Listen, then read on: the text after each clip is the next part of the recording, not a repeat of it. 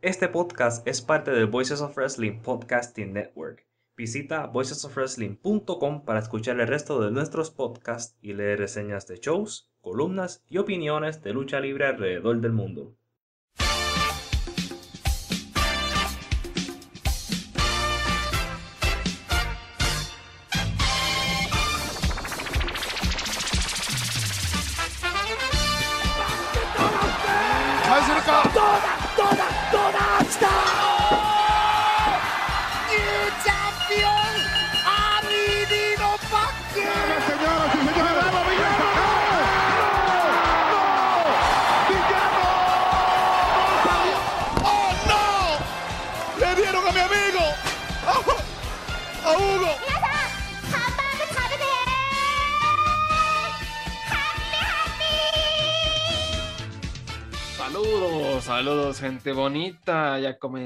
El podcast de los Lucha Jovers.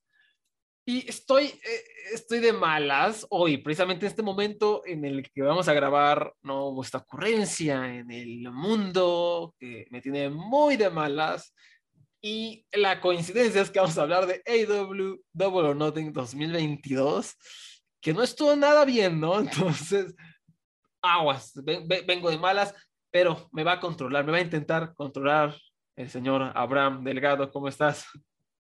Estamos bien, pero hay que ser honesto con el público. La razón real por que tú estás enojado es porque antes de empezar a, grabar yo te dije que yo no iba a grabar al menos que tú me subieras el sueldo. Como tú no quisiste subirme, entonces tú me dijiste, está bien, te subo el sueldo y yo aún así no quise grabar. Este, fue una situación bastante complicada, pero yo creo que ya estamos, ya nos calmamos. Y, quiere, un acuerdo de, cuatro años y un dinero astronómico. No, no, no. Sí, sí, sí, porque todavía me están pagando como si fuera, como si fuera ¿verdad? Uno que está abriendo cartelera. Así no se puede. Y se, se, nos va a la competencia, se nos va a la lucha libre online. ¿Tú te imaginas? Yo con Hugo. Uh. y después me va, Hablando sobre el WWE, ah, qué bello, ay Dios mío. Sí, Pero qué bueno que me agarraste aquí entonces, porque no me voy a ir a luchar libre online. no, no. A, echarle flores a la última lucha de Ric Flair. la última lucha de Ric Flair. Ric Flair se va a retirar otra vez este año, no sé si lo sabe. Este, eh, va a tener una lucha este, este, en Nashville, creo que es, en el mes de julio. Sí, sí, Conrad Thompson está este, promocionándola. Conrad ya está. Thompson. Conrad Thompson. Sí, en, para, para, de parte de verdad, va a estar en Fight TV para todo el interesado. Nos avisan porque yo no voy a ver eso. En Starcast 5, número 5. Yo, yo, yo, me quedé en el 2. No sabía que, había, que había más. No, no, yo tampoco. Imagínate mi sorpresa. ¿Tú crees que hayan pasado de verdad? No sé. O es como que o, o, o nosotros, o, la gente se está imaginando que hubo un StarCats 3 y 4. Puede ser, ¿no? a lo mejor fueron virtuales, a lo mejor, porque ni idea, ni idea.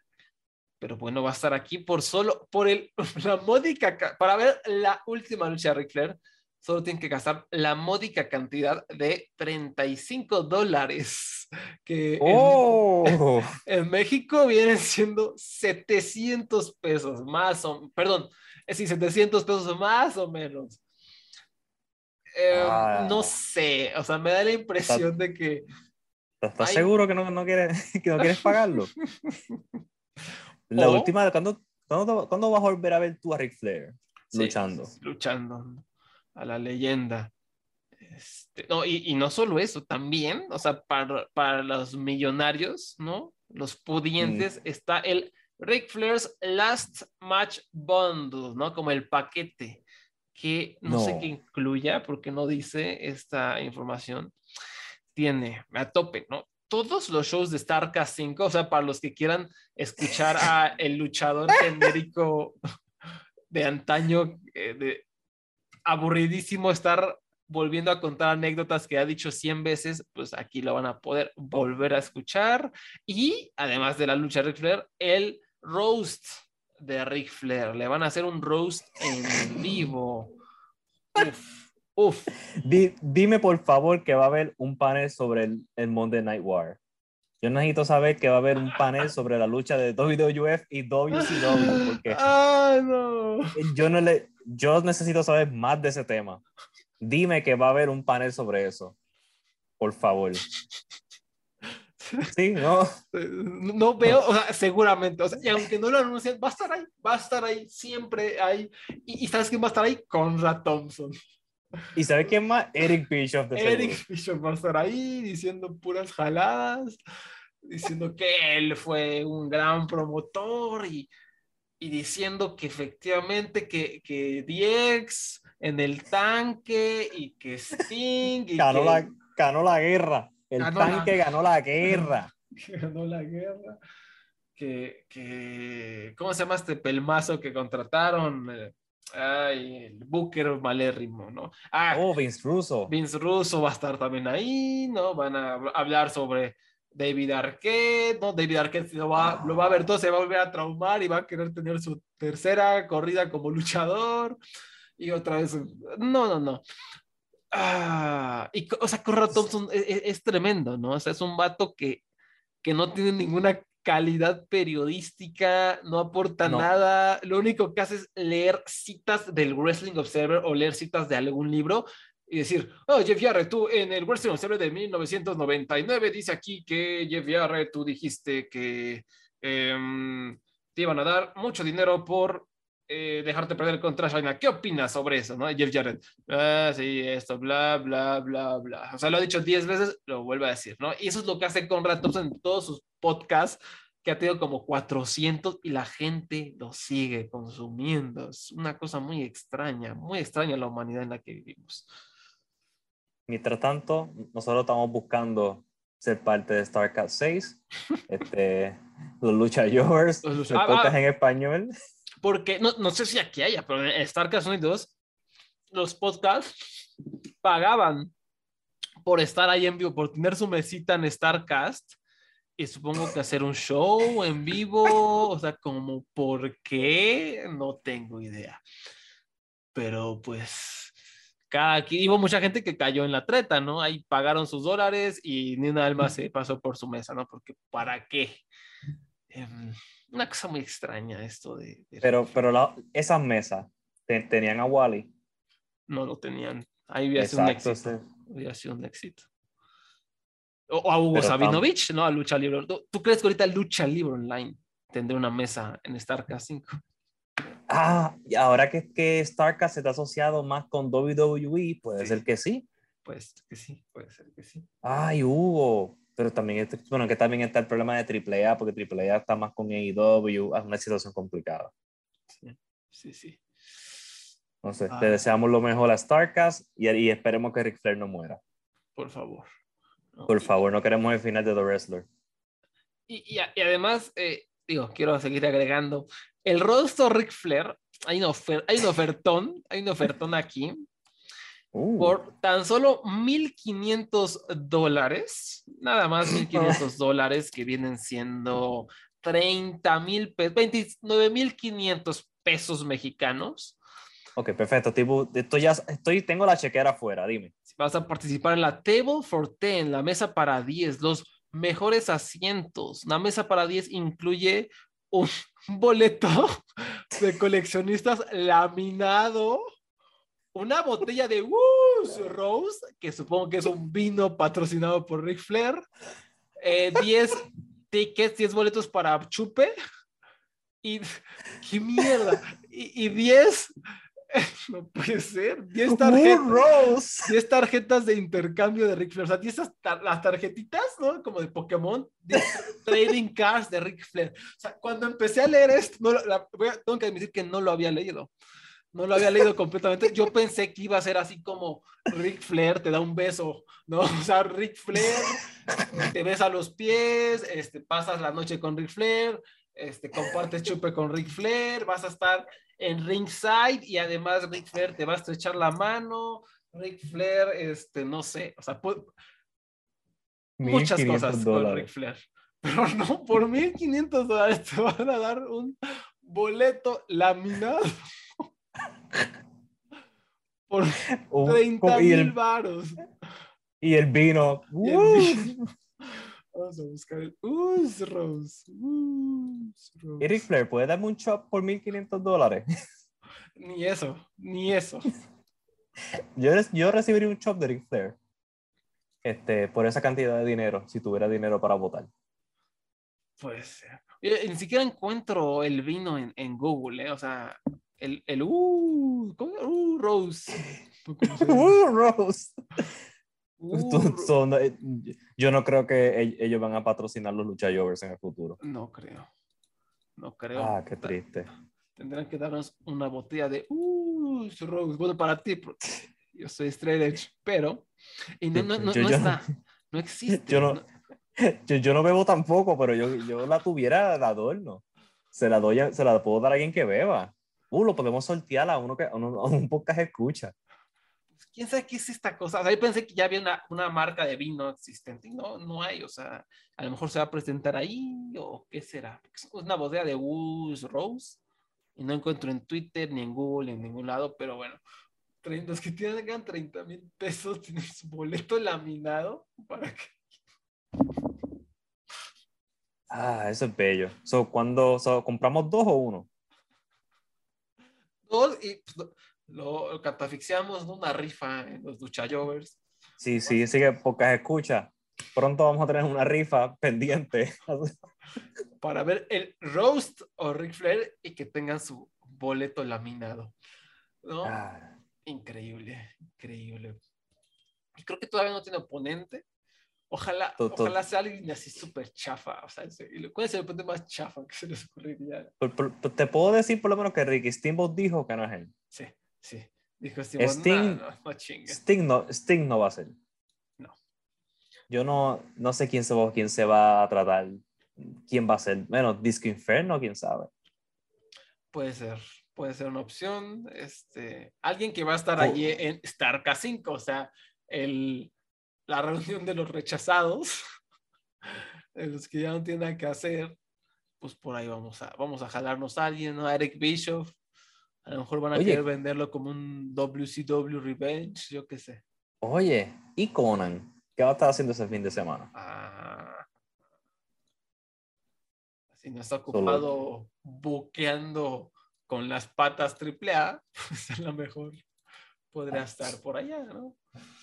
Bueno, es que lo buquea, porque posiblemente él tiene en, en una pared los nombres de los luchadores y él tira dardo a ver qué va a pasar esa semana en ese show. Sí, sí, sí. Eso es. Y ay, Dios mío. Yo- oh, y deja, deja que mencionemos ahorita a Jeff Jarrett, porque Jeff Jarrett es, es tan importante con AAA este mes. Efectivamente, tenemos que hablar de, de- de Jeff Jarrett, que también tiene incidencia con la AAA, que también tiene incidencia con AW, pero ¿cómo Sí. revelaremos eso? Ya lo verán, porque primero vamos, Sí. a, vam- vamos a comenzar con Double or Nothing, ¿no? Que, que apenas un- a- acaba de terminar, hace unos eh, minutos que estamos grabando Sí. este, en miércoles. Sí, Este, sí. Ya, ya por fin terminó, ¿no? Sí, este, es un show que por lo menos en mi opinión es complicado. Porque llegó un momento de hecho donde yo estaba odiando mi vida. Me, eh, eh. Pero Yo, eh, esa mitad de ese, de, ese, de ese show, yo estaba preguntándome qué yo estoy haciendo. La vida es corta. Porque yo estoy viendo a Scorpio, a Scorpio Sky otra vez. ¿Por qué me metieron? ¿Por qué Brie Baker está, en mi televisor otra vez? ¿Por qué? ¿Qué está ocurriendo? Entonces vino Darby Allen y mi espíritu se levantó un poco. Entonces vi- vino Thunder Rosa y Serena Deep y me levantaron. Y después vino la lucha de Anarchy in the Arena y yo me desperté por completo y volví a entrar. Eh, ¿sabe? Es una, este show es como lo mejor y lo peor de AEW. Sí. Y ten- tengo que saber, ok, y yo no esperaba que bajara tanta la calidad, porque viene de tres tremendos pay-per-view, so que baje es normal, pero cuando este pay-per-view va- se cayó, se cayó fuerte. ¿Sabes? Decir que se cayó es poco. Yo no vi todo el pay-per-view. Yo afortunadamente dije, "Eh, llegaré más tarde, ¿no? Llegaré por ahí a las 8, me voy a perder la primera hora y a al día siguiente lo repongo, ¿no? Lo veo más tranquilo porque ya sé que duran tres horas y media estos mendigos eventos, ¿no? O sea, no me esperaba que iba a durar seis horas o bueno, cinco y media más o menos, ¿no? porque el pre-show, ¿no? Que no lo vi. Que, sí, sí. Yo tampoco vi el pre-show. Yo vi desde la primera lucha oficial del pay-per-view. Yo, sí, no, yo me perdí las primeras dos o tres, ya empecé a ver y terrible. Eh, luego se siguió poniendo terrible y luego llegó el pico, ¿no? Digo, lo, lo rescatable y lo genial que fue esa lucha de Jericho y, y Brian Danielson y compañía. Y yo, no, hombre inteligente, dije, hasta acá, este fue el evento estelar, yo no sé nada más. Y le quité, ¿no? Entonces, eh, porque ya, o sea, ya eran las 11 de la noche, ya no mamen, o sea, de las... Empezó de técnicamente seis y media, ¿no? A la, y acabó a las once y media. No mames. O sea, sí, sí. es un abuso. E, e, sabe, e, es, estúpido volver a repetirlo porque siempre es la misma historia, pero sí, eso es, es demasiado. Es demasiado. este, con lo que duran. Ah, ah, lo que hay que decir, y no sé, a lo mejor es una excusa, no sé si válida, de AEW, es que Tony Khan ya había dicho, ¿no? para los que a lo mejor no, sabían, es que mientras estaba ocurriendo eso, estaba la NBA, ¿no? Y estaba el juego 7 de la NBA sí, pero... el juego 7 es el definitivo y todo, y Tony había dicho que eh, de ser necesario iba a como hacer tiempo para que el evento estelar y como más bien las luchas estelares de Double or Nothing fueran después de que acabara el juego 7. Eh, y me parece que por esa razón es que muchas luchas duraron demasiado me parece que por eso algunas cosas que pueden haberse recortado ahí estuvieron, por eso incluso había como recaps todos pedorros, cuando claramente, o sea, a las nueve y media de la noche había un recap de cinco minutos cuando faltaban siete luchas, ¿no? Era increíble. Pero aún así, digo, esa es como la, la excusa de, de AEW, me parece que influyó, pero oye, este, a mí qué me importa, o sea, a mí me gusta el básquetbol, pero pues yo si veo el básquetbol, voy a ver el básquetbol y no voy a ver luchas. No, no o sea, tampoco es que, si, si ya pagaste por el pay-per-view. Es, sí, es estupidísimo. ¿Quién está, viendo, ¿Quién está viendo un pay? ¿Quién va a pagar 50 dólares para ver un evento estelar? Pues la gente que compró su boleto laminado para ver a Rick Flair. Ah, bueno, exacto. Pues fuera de esa. Ah, y, y me enteré que ese juego de baloncesto ni siquiera es la final de la NBA. Es, es como que la final del Eastern sí, la final de, de, conferencia, sí. O sea, que ni siquiera tú puedes argumentar que es el final de la NBA. Sí. Sí es, tú, ¿sabes? Yo no entiendo, yo no sé qué, qué, por qué él le dio, no sé, es de esas cosas de hombre rico que nunca voy a entender. Sí, fue, fue, una estupidez, repito, o sea, si tú pagas tus 50 dólares, pues, pues, ya vas a ver el evento, no vas a ver la NBA, ¿no? o sea, pues, por algo pagaste 50 mendigos dólares. O sea, eh, fue, una tontería. O, o, 20 internacional. Sí. También por ahí llegué a pensar, dije, bueno, es que la NBA la pasa TNT, que obviamente pues, es, de la casa de AEW, ¿no? De Warner y toda la onda. Entonces dije, bueno, a lo mejor aquí pues Tony Khan quiere ser buen compa, ¿no? Buen hombre de negocios, pero después leí que no, que, que e, este juego ni siquiera era transmitido en TNT allá. Entonces, no. O sea, nada, o sea, todo mal, todo mal.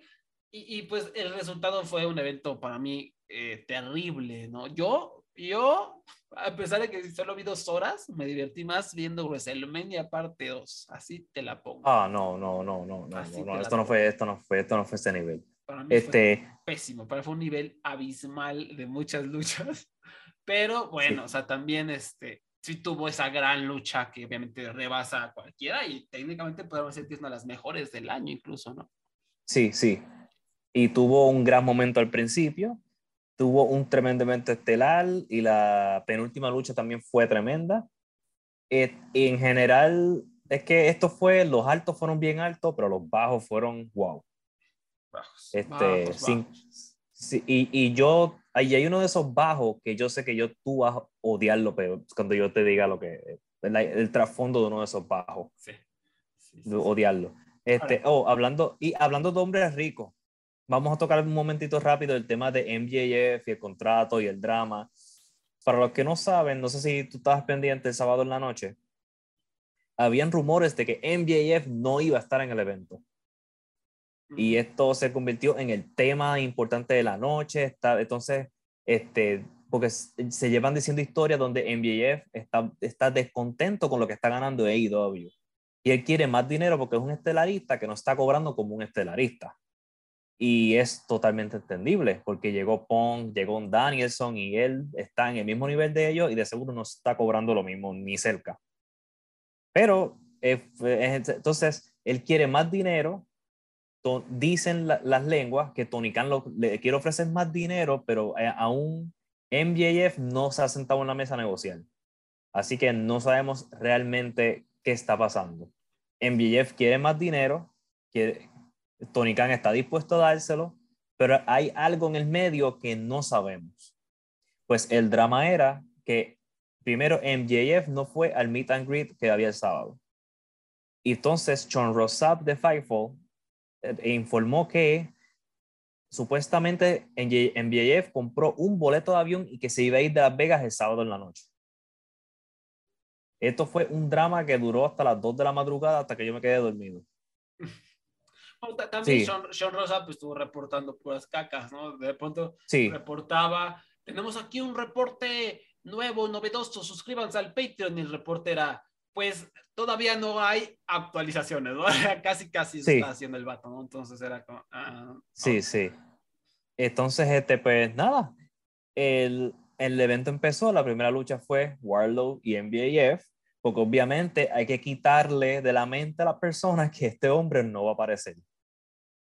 Y él fue el primero en entrar, él hizo referencia a lo del avión, así que mi teoría realmente es que, número uno, no, no se meta mucho en el drama de MJF. Este es uno de los hombres que se pasa constantemente mintiendo y jodiendo a las personas. Eh, este, para mí que él sí de verdad tiene un descontento con su contrato, pero él está exagerando las cosas para que tú lo odies. Esa es mi teoría. No sé si tú también tú tienes esa teoría. Eh, mi, mi, teoría... No, mira, mi conclusión... Empezamos al revés. Mi conclusión es que estoy hasta las bolas de BF. Eh, yo ya, o sea, ya. O sea, no me gusta verlo luchar. Ya les dije que para mí no sabe actuar. A pesar de que yo en este podcast he sido fan y he sido eh, porrista de MJF por años, como los seguidores de longevos sabrán y comprenderán. Ahorita como que ya no, o sea, no soy tan fan de IW para seguir los semanas semana, comprendo lo importante que es y para la empresa, comprendo que va, puede ser una de las grandes figuras de la industria luchística estadounidense, pero personalmente me vale un camote este señor.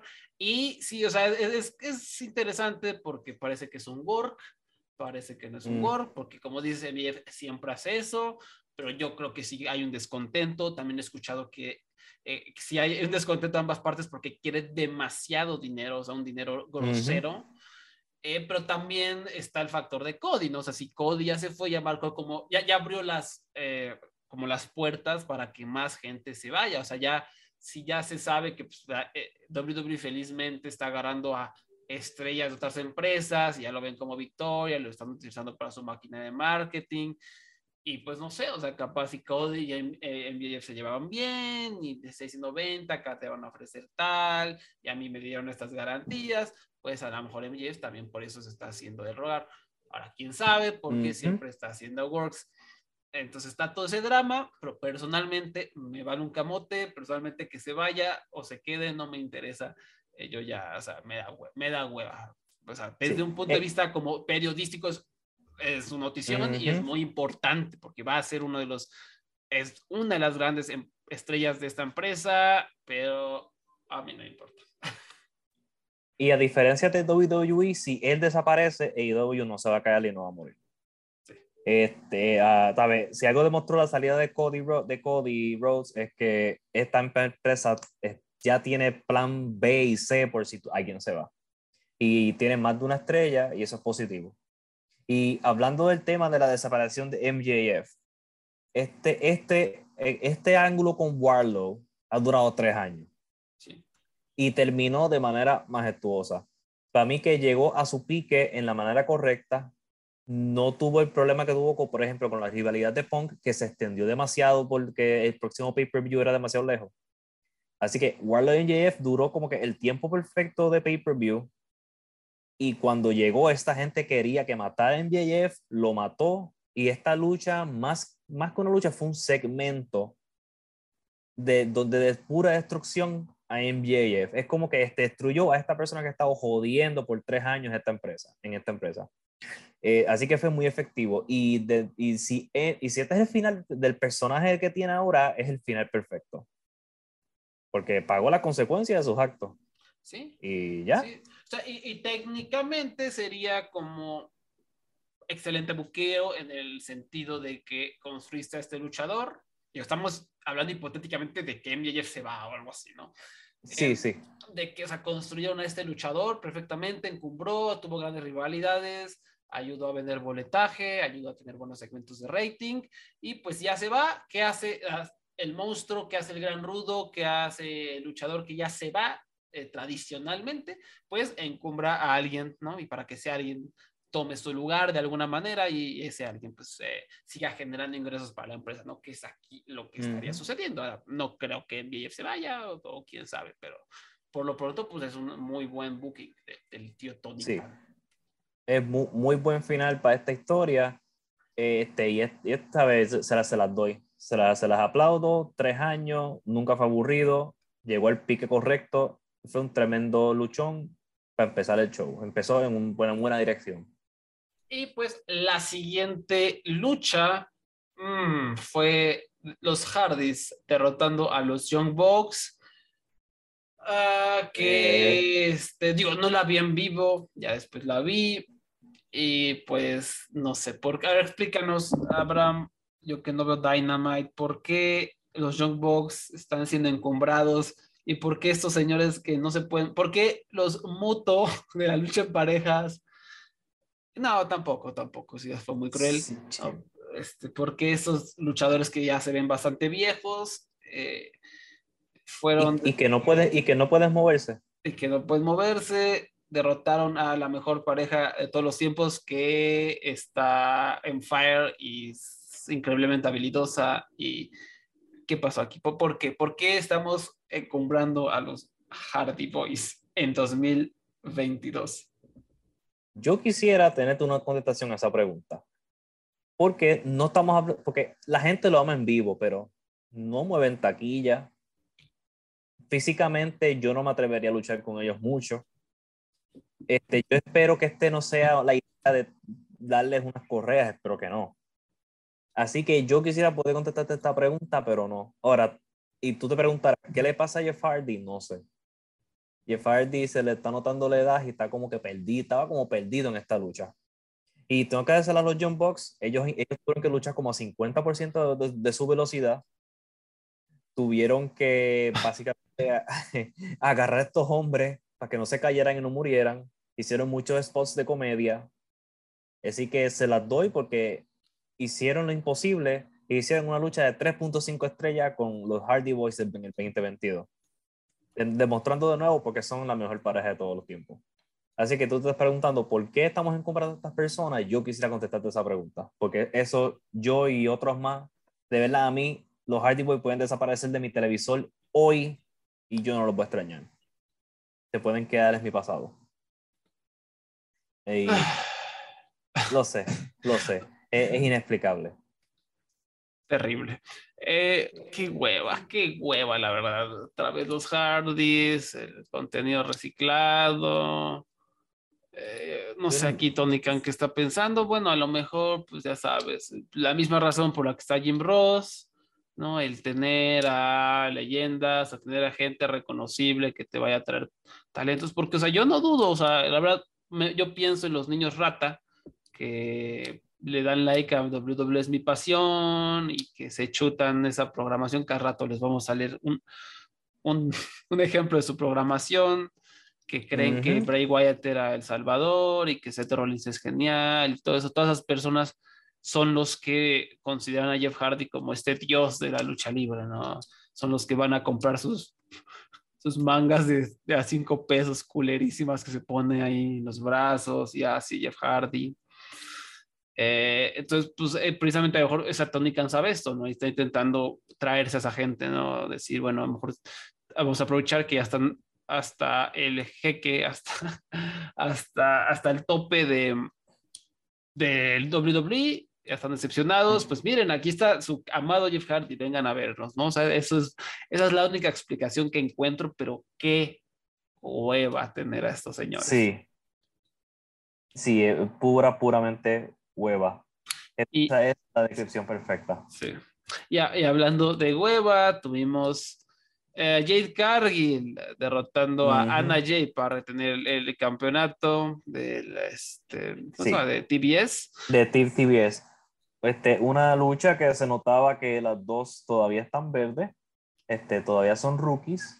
Porque Jade Cargill yo creo que literalmente tiene 32 luchas bajo su nombre. Literalmente, sí, sí, recuerdo bien. Porque su primera lucha fue contra, con la, lucha de Shaquille O'Neal en Dynamite. Y poco, entonces Ana Jay lleva cuánto, dos, tres años luchando. Sí que son dos rookies. Y esta lucha era básicamente para el debut de Stokely y de Atenas. Atenas no siempre, no, no, no, no siempre es muy consistente en el ring, pero por lo menos una cara nueva que le va a dar más, más algo, algo nuevo a la división, a esta división que está muerta casi. Y Stokely, pues, me, me entretiene. No sé si yo creo que tú no eres fanático de Stokely Holloway. Ah. Está aquí en. Está en AEW. Vamos a ver qué pasa. Esta lucha era una excusa para hacer dos debuts. No fue muy buena, que digamos. Terrible. Es una este lucha este vergonzosa donde no se mueven al ritmo terrible, se mueven, eh, o sea, como si fueran eh, reclutas del Consejo Mundial de Lucha Libre, perdón. Así, así de mal, ¿no? Así de mal están. Mm. Y a ver, o sea, a lo mejor no estaría tan enojado, diría, bueno, están verdes, pero cada vez que lucha Jake Cargill, ah, está verde, ah, es que está verde, ah, es siempre, siempre, llevamos dos años así, bueno, un año, lo que sea, y siempre lo mismo, ¿no? Entonces ya, o sea, ya, o sea, hay gente que está verde y que después de un ratito mejora, ¿no? Y Jake Cargill sí ha mejorado un poco, pero sigue estando muy verde. Entonces, mi problema de todo esto es que, a ver, tuvo cuántas tres luchas de mujeres en este show, eh, dos pésimas luchas. Para mí, la, la, otra no me pareció nada del otro mundo, pues sé que hubo gente que le gustó. Eh, ¿Y por qué no hay una Yoshi en este show? O sea, si, si todas estas luchas no saben, no están entrenadas, ¿por qué esto están las Yoshis, por qué no está Shida, por qué no está Makito, por qué no está, eh, no sé, Yuka Sakazaki, por qué no está eh, Rijo, ¿dónde están todas las Yoshis? En mi Sakura, ¿dónde están? No están en ningún lado, o sea, lo mismo que vengo diciendo, o sea, todas estas mujeres, para, no sé qué está haciendo el tío Tony Khan, eh, no tienen, esta, división es un bodrio, es un bodrio, la división femenina es una vergüenza, ¿no? Cada vez que hay la oportunidad de encumbrar a una Yoshi, no, no, no, vámonos por la morra americana chafa que no sabe luchar, ¿no? Y es una tortura constante estar viendo toda esta división, eh, es abominable, yo, yo no, no entiendo qué, qué está haciendo el señor. Eh, y es eso, o sea, tiene tantas Yoshis ya, o sea, ya está, comienza a caer en territorio problemático, ¿no? O sea, si no saben luchar tus luchadoras, ¿por qué las puedes en un pay-per-view si tienes a las mejores luchadoras a tu disposición? ¿No? Y, por, y, aparte se nota que no sabe, el otro día hizo ahí un comentario Tony Khan, eh, no, no tengo aquí la cita ahorita, pero daba a entender que no tienen ni idea de que, de que DDT no tiene luchadoras. La única luchadora bajo contrato de DDT es Saki Akai.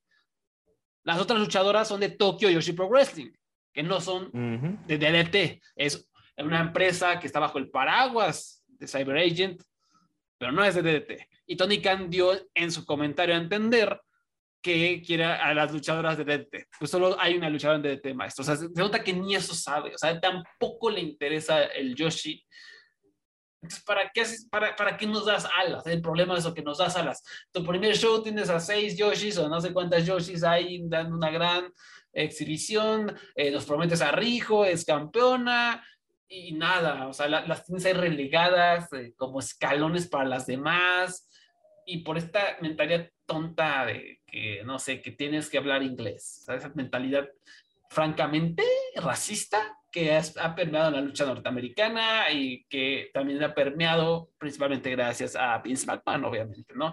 Pero yo no la compro, yo no compro que estas mujeres no puedan ser estrellas, yo no compro que no puedan ser taquilleras porque tienen el look y tienen las habilidades y es una vergüenza tener, tener a una Jade Cargill contra una Najee haciendo esa exhibición tan paupérrima en el ring, ¿no? Entonces, y, en, pay-per-view. Y aparte aburrida, o sea, por eso decía que me gustó más WrestleMania, porque WrestleMania era chistoso. O sea, WrestleMania era, Johnny Knoxville hacían tonterías, había los de Vince McMahon hacían tonterías, era, era, era, malo, era ver una película, ver esta película Moonfall, ¿no? Viste la, última que salió que, que, va a estallar la luna, o no sé qué carajos, y empieza, ¿no? O sea, esas películas de, de, de, Día de la Independencia que son tan malas que divierten, pues eso es WWE. Aquí es malo y es ofensivo, sobre todo porque sabes que tienen mejores eh, herramientas y que lo han hecho, ¿no? Y que lo saben hacer, pero no lo quieren hacer. Sí, sí. Pero pues, es una excusa también para hacer un debut y, y añadir como 12 luchas a este show. Pero pues, hubiera querido ver Sí, cualquier otra persona menos a Najee contra Jay Cargill. Y aparte ya me están amenazando con Atena, que es otra que es bastante limitadita, bastante sobrevalorada, ¿no? Que le viene a quitar la posición a una Yoshi que sí sabe luchar, pero bueno, ojalá me calle el hocico y de luchones. No creo, porque hasta este punto no me... Las únicas buenas luchas que yo le he visto a Atena en mi vida, dentro del circuito independiente o fuera del mismo en la WWE, las únicas luchas buenas que le he visto a Atena son con azúcar. Porque habrá sido, porque será, pues ya se imaginan por qué, ¿no? Una de las mejores luchadoras de todos los tiempos, Asuka. Entonces, no creo, nada más me viene aquí a, hacer enojar más. Ah, y después, The House of Black derrotando a The Death Triangle, ¿no? Em, terrible lo de House of Black con su maquillaje apestoso. Sí. Ah, ya. Eh, estos hombres venían maquillados y lo tuité y, qué bueno que mucha gente entiende la referencia, pues, se la explico al señor Abraham, venían maquillados en, en, Bellas Artes, ¿no? que es este gran este, monumento arquitectónico en la Ciudad de México, que obviamente está en el centro de la ciudad, muy popular, mucha gente, antes Abraham, por años y años, en, en la calle, se me olvidó el nombre de la calle, sobre el eje central, había un vato que se maquillaba como, como vampiro gótico y te ofrecía periódicos. Aparte era así como que, no era que te lo ofrecía, oye, ¿quieres uno? Como que te lo, te lo echaba en la cara. Así como, tómalo. Y, y, y, y, hacía el movimiento, como todos lo rechazaban, y era el movimiento automático de que te lo extendía en la cara y inmediatamente como que regresaba el periódico porque sabía que no se lo iban a aceptar. Pero ahí estaba todos los días, todos los días que tú pasaras, a toda hora yo creo, estaba el vampiro gótico con su maquillaje espantoso. Este, y así estaban maquillados de los House of Black, ¿no? Una, una aberración. Son familia de que posiblemente. Él, él, es miembro fundador de House of Black. Puede ser, puede ser. ¿Quién sabe, qué, ¿quién sabe qué decía el periódico ese? Tengo, tengo que algo anarquista, o sea, no creo que nadie nunca lo haya comprado, ojalá haya alguien. Una vez alguien hizo, creo que Chilango le hizo una entrevista eh, y fue así mm. como, claro, o sea, porque nadie nunca le había hecho una entrevista a este hombre que es icónico, conocido por todos los mexicanos, porque todos los mexicanos han ido al centro, básicamente, ¿no? Y todos, todo, a todos les han ofrecido un periódico anarquista. Eh, y, y, sí, o sea, resultó que era un vato muy grosero, un, vato muy altanero y ya, no, o sea, no sé qué habrá sido de él, pero bueno, este sí, él es el líder de, de, House of Flag. Si alguien tiene copia de ese, de ese panfleto, por favor, llévalo a mi DM. Esta lucha fue sentimientos encontrados. Yo me la estaba disfrutando. Yo estaba metido en esta cosa y después apagó la luz y me perdió por completo. Yo también. Eh, me, me, estaba gustando, estaba un poco sloppy, o sea, estaba un poco movimientos descuidados, se nos andaban cayendo pedazos los gringos con sus topes voladores malos, este, o hay varias cosillas que la verdad rompían con el flujo de la lucha, pero creo que había suficiente acción y, está entretenido el asunto. Creo que también al final como que se empezó a extender demasiado, pero bueno, había habilidad, estaba vistoso el asunto y pues se apagó las luces, eh, apareció Julia Hart, le echó ahí una niebla, creo que fue a Pac, ¿no? ¿Fue a Pac? Eh, sí, en el ojo. En el ojo, ya. Sí. y, y perdió.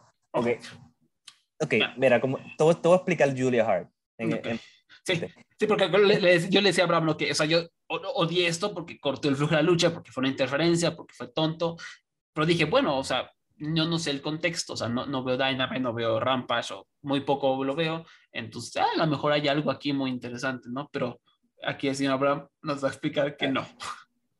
No, ok. Pero, ok, tú sabes que House of Black tiene mucho lore, mucha historia, mucho backstory que nadie sigue, ¿verdad? Todo tiene un significado, hasta el color del ojo, el color porque tiene la cara blanca, todo es un gran significado que a nadie le importa un carajo. Ok, pues él primero le escupió a, Pac y Pac se quedó ciego. Y se quedó tan ciego que de seguro se fue, por eso fue que tuvo que volver a su país, a, porque no fue por razones de visa, fue a recuperarse. Nada. De- eh, después, él le escupió a Julia Hart. Y por alguna razón, Julia Hart siempre tuvo como que la mancha negra en el ojo. Y ella tuvo la mancha negra en ese ojo por meses. Eso, imagínate, tú sabes que, que, que ella era equipo de lo, de lo, de, de, de Brian Pillman Jr. y el otro, y Griff Garrison. Sí. Pues Sí, sí, sí. ella, este, po- poco a poco se iba deprimiendo y deprimiendo. Entonces ellos trataban de decirle a ella, "Ah, vamos, vamos, dale, vamos, danos, danos, dame, ayúdanos, apóyanos. Y ella se sentaba en el ring, se sentaba en una esquina y estaba deprimida, con su ojo negro todavía. ¿Y sabes por qué? Porque se estaba convirtiendo al lado de House of Black. Se estaba convirtiendo, se estaba virando. Ahora, tal vez tú me preguntas, oye, Abraham, pero si él le escupió a Pac, ¿por qué Pac no se volvió al lado, no cambió de bando? No sé. Posiblemente eh, fue que él usó este eh, eh, líquido diferente. Posiblemente él, esto afecta más fuerte a personas rubias, yo no sé. Si hubiera, ¿Quién sabe qué hubiera pasado si hubiera escupido a Brian Pillman? Posiblemente a Brian Pillman, que medio rubio, se hubiera virado para, para como se hubiera apoyado a House of Black en esta lucha. Así que después de largos meses, donde Julia Hart está deprimida en una esquina de ring, al fin, al fin ella tuvo, adquirió el poder de apagar las luces, la volvió a prender y le escupió en la cara a Pac, así que posiblemente Pac se va a convertir otra vez, no sé. Y esta es la historia. Yo sé que tú estás intrigado y te, está, te, te- te escucho mucha emoción al otro lado del micrófono. Sí. O sea, o sea, seamos coherentes. Tony Khan diciendo que no le gusta Bray Wyatt y me viene a hacer estas mamadas de Bray Wyatt. Yo, lo- yo creo que él, ok, esto es lo que Tony Khan está dejando que pase. ¿Tú te imaginas lo que él está? Yo quiero saber qué él está vetando. Porque yo estoy seguro que le dice a Black, ok, Black, ok, tú quieres hacer, ok, vamos a hacer algo, un compromiso. Tú le escupes a ella y ella se convierte, está bien, pero tú no vas a hacer magia. No sé. Yo, yo, ¿sabes? La presentación de House of Black me dan ganas de llorar y irme a dormir. A mí me da grima. Son tremendos, pero uy. A mí me dio un cringe, Yo- o sea, es- la Medio, clásica, uf. la clásica, ¿no? De que si están, están luchando en la televisión y entran, entran mis papás, le cambio a la pornografía, ¿no? O sea, me, me da menos vergüenza. Este, o sea, es un look espantoso y esta historia, sí, no, no. Eso es lo que teníamos, eso es lo que teníamos, o sea, cuando, cuando corrieron a, a Black, que, empezó a decir en Twitter todas sus ideas completamente horribles y vergonzosas de, de darks y de góticos y de... O sea, no góticos como el vampiro gótico, que es su líder, ¿no? El vampiro gótico de Bellas Artes. Él sí era un líder, ¿no? Él sí tenía ideas verdad- de verdadero anarquismo. Pero no, o sea, es, el vampiro gótico, me, yo estoy seguro, yo confío en él, estoy seguro que él sí era un gótico. Y, o sea, Aleister Black escucha demasiado black metal de dos pesos. tiene- sus ideas son, son como Mm. una ciencia ficción mala, amateur de cine de serie B. O sea, es ciencia ficción de Bray Wyatt, básicamente es lo que estoy intentando decir. Y qué hueva, qué hueva, qué Te- hueva. te- te- yo te dije que te ibas a odiarlo más. Pero nada, nada más, más de hueva que ver a Adam Cole luchando contra Samoa Joe en la final de la. Foundation. Oh, ya. Este, Adam Cole definitivamente no es mi estilo de luchador. Lo único, lo único que yo pude señalar de esta lucha es que Adam Cole al fin ganó sin hacer como 50 finishers, 50 kickouts. Así que felicidades, Adam Cole. este Samoa Joe por lo menos te, te, te tranquilizó tus peores instintos. Pero no fue una buena lucha y pues Samoa en algún round del torneo Samoa tuvo una buena lucha. Tío. Estuvo, una de ellas fue contra Johnny, ¿cómo se llame? Que por cierto, cuando, esa lucha se la vi. Y cuando salió Johnny, toda la gente pensó que era Johnny Gargano. y fue un pop enorme de ¡ah! Y ya cuando salió John Oh. Morrison fue como ¡ah! Porque el nombre decía como Johnny, Johnny Elite, ¿no? Y, y sí, yo, Johnny Elite. Y yo dije, ah, Johnny Gargano. Y mucha gente sé que dijo Johnny Gargano. me- en el Slack todos, ah, Johnny Gargano. Y bien Twitter, Johnny Gargano. No, no, era John Morrison. ¿no? Entonces fue como el, la decepción total. Y, y no es un gran, es buen luchador Johnny, pero no es la Sí. gran cosa. Y la En lucha la, no- máquina de tres, la máquina de tres estrellas, la yo le máquina de llamo. tres estrellas, sí, sí, sí. Y pues ahí tuvo su, no sé si de tres estrellas alcanzó, pero bueno, pero fuera de esa, Samoa Joe tuvo alguna buena lucha. Eh, contra Kyle O'Reilly. Kyle O'Reilly. Ah, bueno, es Kyle O'Reilly. Sí, ¿no? pero, pero pues, esto es, está un poquito difícil no tener una buena lucha con Kyle O'Reilly. Yo puedo tener una buena lucha con Kyle O'Reilly. Sí, sí, sí. Pero, va- pero vamos a añadir también en este mismo, en este mismo bloque Britt Baker contra Ruby Soho. No, espera, Otra- espera, espera, o sea, sí, sí so- es una mierda también, pues yo quiero entrar a. Da- dame un minuto. O sea, Ajá. Sa- Sa- Samoa Joe, yo, yo no he visto una lucha divertida de él en años, o sea, la que más Mm. me ha gustado de Samoa Joe fue una, como, ¿cómo decirlo? Una lucha entre cinco personas, un five, ¿cómo se llama? Ah, la de NXT. La de No. NXT. No, una que fue para convertirse en el retador número uno y el siguiente pay-per-view fue Samoa Joe contra Brock Lesnar, que Brock Lesnar le ganó en- en, Ah. en dos minutos, ¿no? Es- Sí, sí. Esa lucha recuerdo, fue, fue muy buena, pero había mucha acción, había mucho internet. Fuera de eso, yo la verdad, Samoa Joe es parte de su estilo, ¿no? Es un estilo como ya muy grounded, ¿no? Como que él más que nada carga su estrella por, pues, por su presencia, ¿no? Por su presencia amenazadora de que te va a partir el hocico y va a devorar tus ojos, ¿no? Eh, pero la verdad, o sea, yo me cuesta trabajo pensar en una buena lucha así que diga, ah, luchón de Samoa Joe, no, porque siempre son de que te voy a, te voy a trabajar tal extremidad, te voy a tener en la lona, te voy a aplicar la coquina. En NXT igual no recuerdo, tuvo esas luchas contra Nakamura que a mí se me hicieron aburridonas. Y ya fuera eso, entonces digo aquí Adam Cole, sí, no es el mejor de los luchadores tampoco, tampoco es uno de mis favoritos, es muy carismático, eh, pero también creo que hay que echarle un poco la culpa a Samoa Joe, que viene haciendo este tipo de luchas ya por un largo rato, a lo mejor porque ya su físico no, no le da para más. Me recuerda un poco a Ujú. Kenta, eh, a Kenta en el sentido de que todavía como que trae esa carisma, trae el, la, la, no sé, el fuego, pero ya se mete al ring y, y me parece aburridísimo. O a lo mejor simplemente no es mi estilo, pero sí, o sea, aquí ya Samoa Joe que, que flojera me dio y, y sí, Adam Cole. Digo, Adam Cole de repente sí, a mí, yo conecta conmigo, pero cuando no es, es muy malito. Y, y sí, ahora sí, eh, permiso para hablar de, de Britt Baker contra Robbie Soho, que fue la otra final por el torneo femenino No. de Lowen Hart. No, que fue interesante eso de Samoa Joe, como tú dices, él, es que los años, yo estaba viendo luchas de él en TNA y en Impact esta semana. Definitivamente el, el cuerpo no es el mismo, ¿sabes? Las lesiones lo han alcanzado y sí, es un estilo, por eso es que ha cambiado de estilo también. Sí. Pero por lo menos la presencia está ahí y eso es impresionante. Ahora, Britt Baker no tiene esa misma presencia.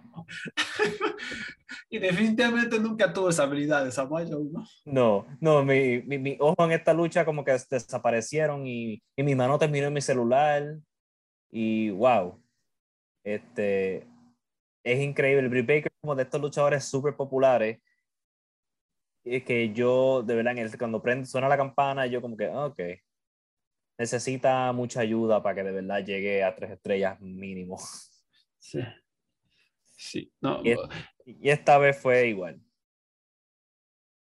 terrible, terrible, yo que- eh, vergonzoso. También eh, Ruby ha sido una excepción, o sea, creo que yo esperaba más de ella. Por una parte, sí, Khan la ha buscado mal, o sea, como que la eh, debutó con todo el furor, luego desapareció, luego el reto por el campeonato este de TBS, tuvo una lucha pésima contra Jade Cargill, que está verde, ajá, como hemos dicho 100 veces, Ujú. pero ahí es cuando se nota eh, la calidad de un luchador, luchadora, ¿no? Cuando saca a relucir a su oponente cuando eleva la lucha. Ruby Soho no lo pudo hacer, luego otra vez desapareció, luego de repente recibe este push en el torneo, llega a la final y un desastre. Entonces, la verdad, Ruby Soho pues, creo que ya quedó corta. Otra, otra excepción de esta división paupérrima eh, de, de, lucha femenil en, en AEW.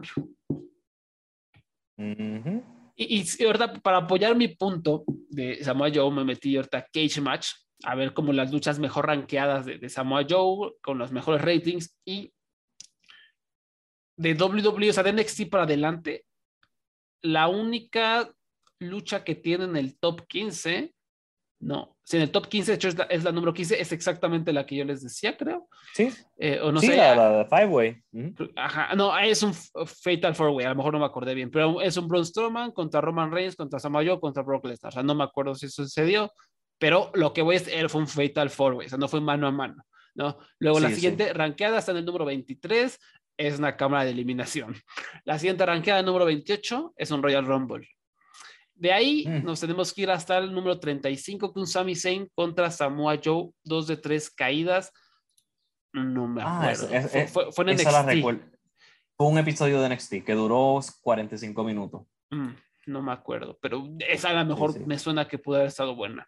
No, pero, o sea, sí, estamos ya hablando de número treinta y tantos, ¿no? Ranqueada y, y, ya con un rating de cuatro estrellas. Entonces, es a lo que voy, o sea, como que Samoa Joe ya desde que llegó a NXT, como que pues ya es otro estilo, ya se ha vuelto uh -huh. muy aburrido, ¿no? Se ha vuelto bastante aburrido y pues qué flojera.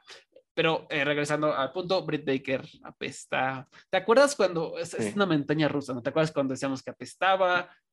¿No? Luego, sí. ah, como que fue mejorando, como que muy carismática. Luego luchó tuvo, y horrible. Tuvo tres, tres, tres, buenas luchas, nosotros, eh, ¿ahora qué? Y después se cayó otra vez. Horrible. Y ganó este mendigo torneo. Ganó el torneo. Sí. Pero no, lo positivo de este torneo fue que por lo menos Martha Hart tuvo ese momento. Eso para mí que fue clave, que por lo menos tuvo ese apoyo de los fanáticos de lucha libre y pudo decir lo que quería decir, porque de verdad que esa mujer ¿verdad? se merece ese apoyo y ese amor de parte del público. Sí, eso, eso fue de los momentos más bonitos. Sí. Eh, después de todo lo que se ha vivido, ahí tener como un momento y también darle un reconocimiento a Buen Hart, fue muy bello. Sí. Y, y, pues ya, se fue, también se fue como de los mejores momentos de la velada, ¿no? Que, que no hubo muchos. Sí. Porque después, después, oh. Oh, oh, Men of ah. the Year, Ethan Page y Scorpio Sky y Paige Van Sant. Paige Van Sant. con Dan Lambert derrotaron a Frankie Kazarian, Sammy Guevara y Tai Conti. O sea, en ese programa lo dijimos, o sea, Paige Van Sant tiene el look, tiene el micrófono, uh -huh. tiene la presencia para ser una estrella, ¿no? ¿Por qué? Eh, o sea, va, a lo mejor yo tengo excusa de que no he estado tan presente viendo Dynamite, pero estoy al tiro de las noticias, no estoy al tiro. Yo no vi nada de promoción de que iba a estar Paige Van Sant. O sea, yo si esta mujer va a debutar, yo la debuto en el, como debutó a Jade Cargill, ¿no? En esa lucha con Shaquille O'Neal, ¿no? Uh -huh. En el tope, dándole la importancia. Y aquí pues ni se anunció, la metimos ahí en esta lucha horrible, una lucha horrible, espantosa, pésima. Ok, ¿Qué, ¿qué tal si te digo que yo que veo Dynamite todas las semanas, esto no se vino a anunciar hasta Rampage el día antes? Dios mío. En un segmento de 30 segundos. Mm. Porque yo, yo no sabía que iba a luchar hasta que la vi en el pay-per-view. Yo, yo, yo no lo sabía. No, yo tampoco, yo tampoco. Entonces, no. si tú y yo no sabemos, esto fue mala, mala planificación. Como todo, o sea, como, como este torneo, eh, que acabó con dos finales apestosas, con la planificación de Julia Hart, eh, utilizando magia negra, con la planificación de Jay Carey contra NJ, que parecía lucha de AAA con todas las interferencias, con los Hardys contra el John Box, que es un booking paupérrimo, donde estamos comprando unos viejitos. O sea, todo okay. mal, todo mal hasta es, ahora. Es, esta lucha es posiblemente la segunda peor lucha que yo he visto en AEW. Y no, y no es ni siquiera por el trabajo necesariamente. Este, porque el trabajo, whatever. Es que, ¿quién, a quién carajo yo estaba apoyando en esta lucha? Todos son, con la sesión de Kazarian, todos son, este, todos son, este, malos. Rudos, rudos. Todos son rudos todos, todos son rudos. Kazarian, a ver, depende del día. Entonces tenemos a Men of the Year, que son, ¿por qué estamos apoyándolos a ellos? Tenemos a Sami Guevara y a Tai Conti, que son esta pareja asquerosa joven que tú no quieres ver besándose y siendo arrogante. Entonces, Kazarian está en el mismo medio. ¿A quién se supone que yo? Pues entonces, la historia de la lucha es que si Ethan Page y Scorpio Sky ganaban, Frankie Kazarian y Sammy Guevara no podían volver a luchar por el campeonato del TNT. Entonces, ¿por qué a mí me debe importar esa estipulación si yo no creo que Sammy Guevara vuelva a luchar por esa correa? Se le es un cabrón. Pues yo no quiero ver, ¿por qué yo quiero ver a Frankie Kazarian por esa correa otra vez? ¿Por qué yo quiero ver a Ethan Page y Scorpio Sky? Fuera de gustos personales, vamos a decir que tú te encanta estos, estos luchadores. ¿A quién carajo tú estás apoyando? Y sabes, esta dinámica estaba tan horrible. Entonces, Paige Van Sant tuvo su primera lucha contra Tai Conti, que no es la, la persona con quien tú debes tener tu primera lucha tampoco. y se notaba que Van Sant, es, esos primeros este, este, este codazos que ella estaba dando, le estaba dando el pelo, yo creo que al, al, al, al fantasma de Tai Conti, porque no, no estaba ni siquiera, eh, tenía como miedo de romperle la cara de verdad. Y ha sido, de verdad, esta lucha horrible, horrible, horrible, no la vean, no la, no la vean. Su vida es honestamente la segunda peor lucha, peor lucha que he visto de IW. La primera todavía se la gana, una de Britt Baker y Rebel, que tuvieron una handicap match como en, la, en los años de pandémico. Pues, pues sí, todo mal, ¿no? Ah. todo mal con este pay-per-view. No, y aquí muy, muy, amable el señor Stud Williams de Voice of Wrestling vi que en, su reseña aquí notó que para este, esta lucha, los Celtics contra el Heat de la NBA apenas iban en el tercer cuarto, entonces todavía seguíamos extendiendo y extendiendo. Este y, yo ya para este momento ya se sentía cansado, se sentía horrible, ya tenemos una seguidilla fea de, de luchas malas, malas, malas. Entonces se, cayó como por un, por un abismo. Y el problema es que la siguiente lucha fue buena, pero se sintió como una lucha genérica, aburritona. No, no, no, genérica, como que le faltó energía porque ya el público estaba muerto y porque ya en, casita creo que también estábamos hasta el tope, ¿no? O sea, Kyle O'Reilly contra Darby Allin, que fue buena, pero el público ya era como, ah, estaban como en, en, calidad de zombies. Aquí fue cuando yo empecé a recuperar el público esto fue un proceso de recuperación que los Riley Darby Allen tuvieron que dar ese shock eléctrico para volver a aprender a este público, porque han pasado por mucho. Han pasado por muchas estas personas. Entonces, donde Rose y Sirena Deep le dieron otro choque eléctrico que por lo menos levantó un poco. ¿Tuviste esa lucha? Uh, esta. La de Tonde Rosa. Ah, ah, sí, o sea, sí, sí, sí, sí. Eh, ah, no me encantó, o sea, estuvo bien. Sí. Sí, a mí me gustó. Fue bastante buena. Así que, esa, ¿sabes? Si vas a ver este show, empiézalo desde. Pretende que la primera lucha es Carlos Riley contra Darby Allen. Este, porque de ahí que adelante todo es bueno. Sí. Y obviamente, y tenemos que hablar de la anarquía en el, en el arena. Anarquía, ah, sí, sí, sí, sí. Solo quiero agregar que este, eh, por ahí, eh, Serena Div y Ton de Rosa, perdón, sí, creo que iban bien, iban bien y al final empezaron a hacer una barbaridad, eh, un francotirador para llorar y unas llaves oh. que, que nomás no, como que quedan homenaje a Owen Hart o algo así, pero todo mal, o sea, ahí se notó también como la falta como de solidez que hay en esta mendiga división y otra vez la lucha se fue para abajo, ¿no? Y repito, tres luchas mediocres, una buena, dos pésimas, ¿Y por qué no tenemos a las Yoshis? Denme una buena explicación. Si, si toda tu mendiga división no está bien entrenada, aquí pudo haber estado Hikaru Shida. No, no, quise, no quisimos tener a Hikaru, tenemos a Deep, que, que ya vimos los resultados. Anarquía. En la arena, ¿no? La apreciación, la, sociedad de apreciación de Jericho, Angelo Parker, Chris Jericho, Daniel García, Jake Hager y Matt Menard derrotaron a el Blackpool Combat Club, Brian Danielson, John Moxley y Eddie Kingston, Ortiz y Santana. Y como, como ya expresó el señor Abraham, oh. anarquía. Precioso. es bello. Oh, ok, esta es la pregunta importante para, ti. ¿Cuándo fue la última vez que tuviste un espectáculo de este tipo en la lucha libre y tú dijiste y te quedaste impresionado? Eh, sí, LA Park contra Rush en cualquiera de sus instancias en vivo. esta, esta lucha fue O sea, porque veo muchos gringos decir que no entienden por qué Ley Park contra Rush, que no entienden por qué es tan famoso Ley Park y están fascinados viendo esto. Pues están fascinados. Esto, esto que vieron es lo que es presenciar LA Park contra Rush en vivo. Es esta, es esta carnicería. a lo mejor no es grado, a lo mejor de distinta manera, pero es, es, este caos de que no sabes qué va a pasar. No, no es literalmente impredecible, ¿no? Entonces sí, me dio un poco de satisfacción ver cómo todos los gringos que criticaban a, a LA Park contra Rush amaron esto. Entonces, ah, ajá, con que sí, ¿eh? Con que sí. Con que sí. O sea, e, eres fan de LA Park contra Rush de Closet. sí, sí. Y y ese toque de la música. Cuando la canción volvió a empezar, ese fue de los pops más grandes de la noche. sí. Cuando se acaba la canción, es como un segundo de delay, como que, y vuelve a empezar y la gente se volvió más loca todavía. Fantástico, fantástico. Cuando Chris Jericho es el que tumba la música y todo el mundo se enoja, bello. este, ya revelaron que Chris Jericho fue la inspiración de este spot, de lo de la música.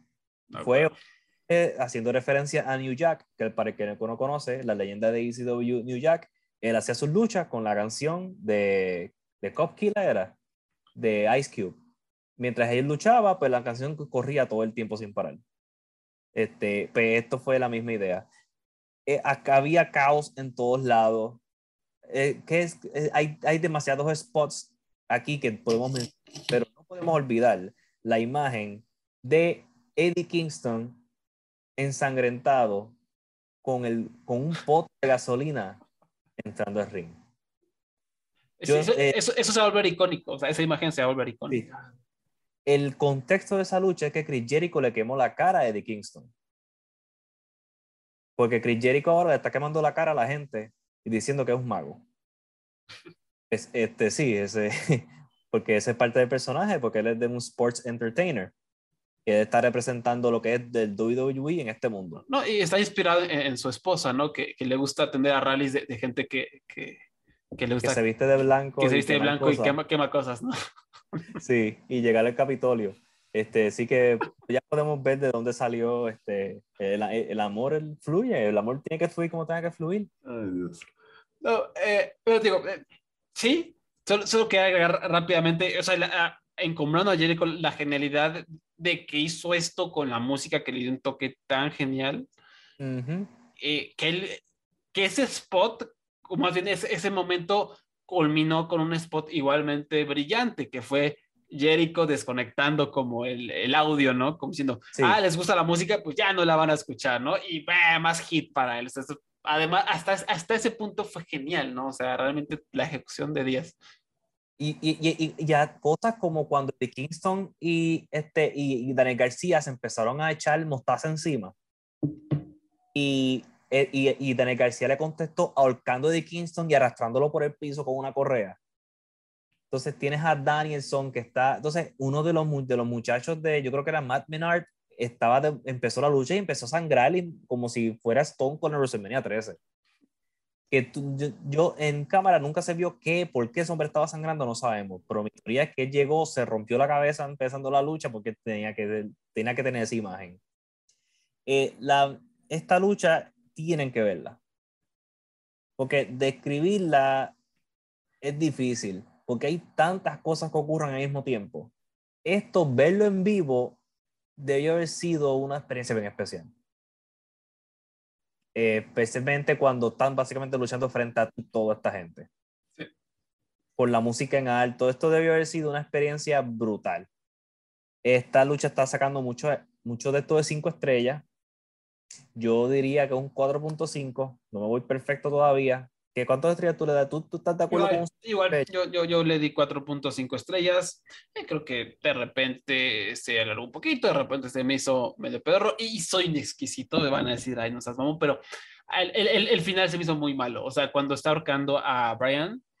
Ah, sí, está ahorcándolo. Y, y, Brian está sujetando la cuerda, o sea, está, está sujetando sí, la, la, soga que está en sus en su cuello, que esto lo está haciendo el luchador para que de verdad no se ve que no lo están ahorcando, o sea, para, o sea, en verdad no lo están ahorcando y al tapar el cuello con las manos es para que simular, ¿no? O sea, para que crean que se lo están ahorcando cuando no, ¿no? Pero esto se ve bien chafa porque de repente el referee dijo, oh, ya se desmayó, se acabó la lucha, cuando Brian seguía tapando la cuerda con sus manos. No sé si hubiera desmayado, ya no las estaría tapando. Entonces, ese final se me hizo como, ah", se hizo muy estúpido, ¿no? Este, pero bueno, fuera de eso fue una lucha única, de las mejores que vamos a ver en el año. No me sorprendería que acabe en el top 10, top 5 incluso del de conteo de lucha del año de Voices of Wrestling, ¿no? Porque es completamente delirante, una locura y, y divertidísima. O sea, había acción por doquier, esta imagen icónica que ya mencionamos de, de Eddie Kingston. Eddie Kingston.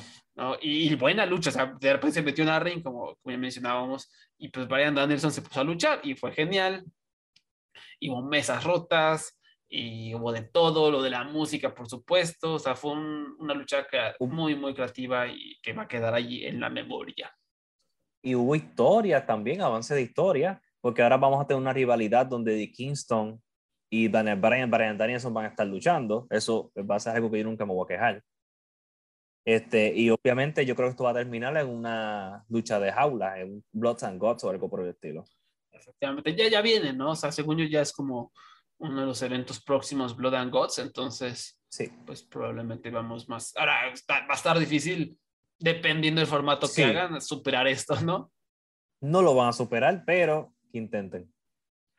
Ahora, todo esto fue, eh, fue como un, un, preludio a lo que venía, ¿no? Fue para recordarnos eh, al, al, amo de estas luchas, ¿no? O a uno de los que se han vuelto famosos en México gracias a este tipo de luchas, que es Rush, a quien ah, eh, durante, durante el siguiente segmento ah, vimos a Andrade eh, hablar en un inglés bastante malo, pero que le echa ganas, este, diciendo que sí, es un nuevo amigo, que ya está aquí, y es Rush, ¿no? Apareció el toro blanco y van a, va a estar en AEW.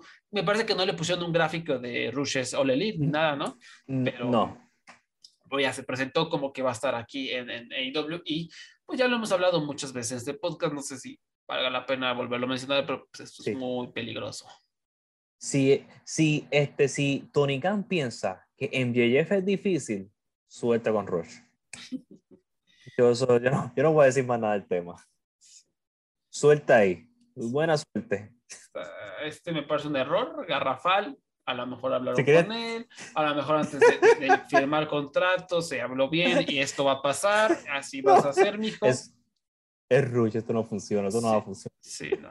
O sea, a lo mejor solo lo van a traer para una temporadita, ¿no? Para encontrar ahí a Andrade, para como darle mejor, más, más bien darle ese push a Andrade y a ver hacia dónde nos lleva, pero hasta ahí, o sea, a lo mejor si, si lo traemos una temporadita va, pero fuera de eso, esto, está mal, o, quién sabe, ¿no? Este, habrá... Papel de la cabellera, papel de la cabellera contra LA Park.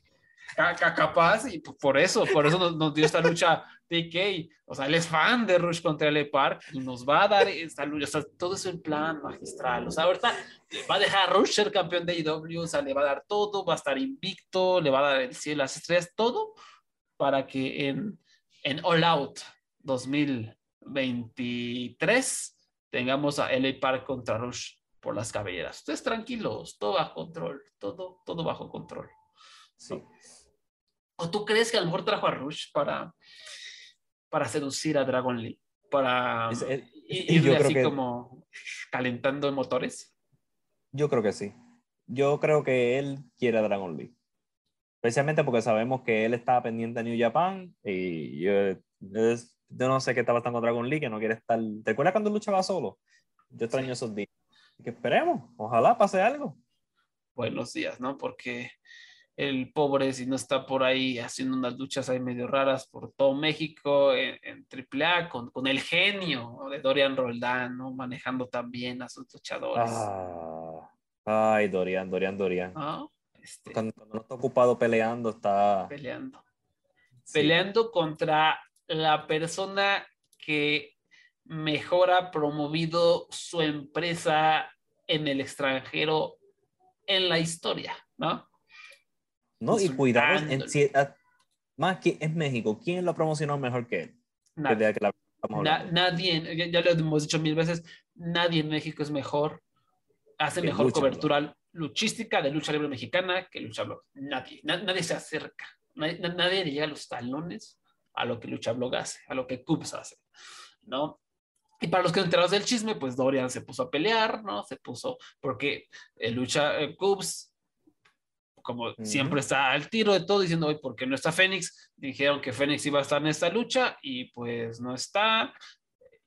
Pues es normal, ¿no? O sea, alguien está anunciado, no está, entonces pues hay que quejarse, ¿no? Y Dorian se le puso otra vez hablando puras tonterías, tú no sabes nada. Eh, hace unas semanas lo retó a una, como hablar en Zoom, ¿no? Todo increíble, o sea, es increíble. Lo que me gusta es que absolutamente todo el mundo inmediatamente le empezó a recriminar, oye, no mames, cállate, o sea, este hombre ama la lucha mexicana, ¿qué estás haciendo? O sea, eres una vergüenza. Eso, eso me, me, dio mucha esperanza. O sea, todos, todos le cayeron a Dorian Roldán por andar diciendo eso.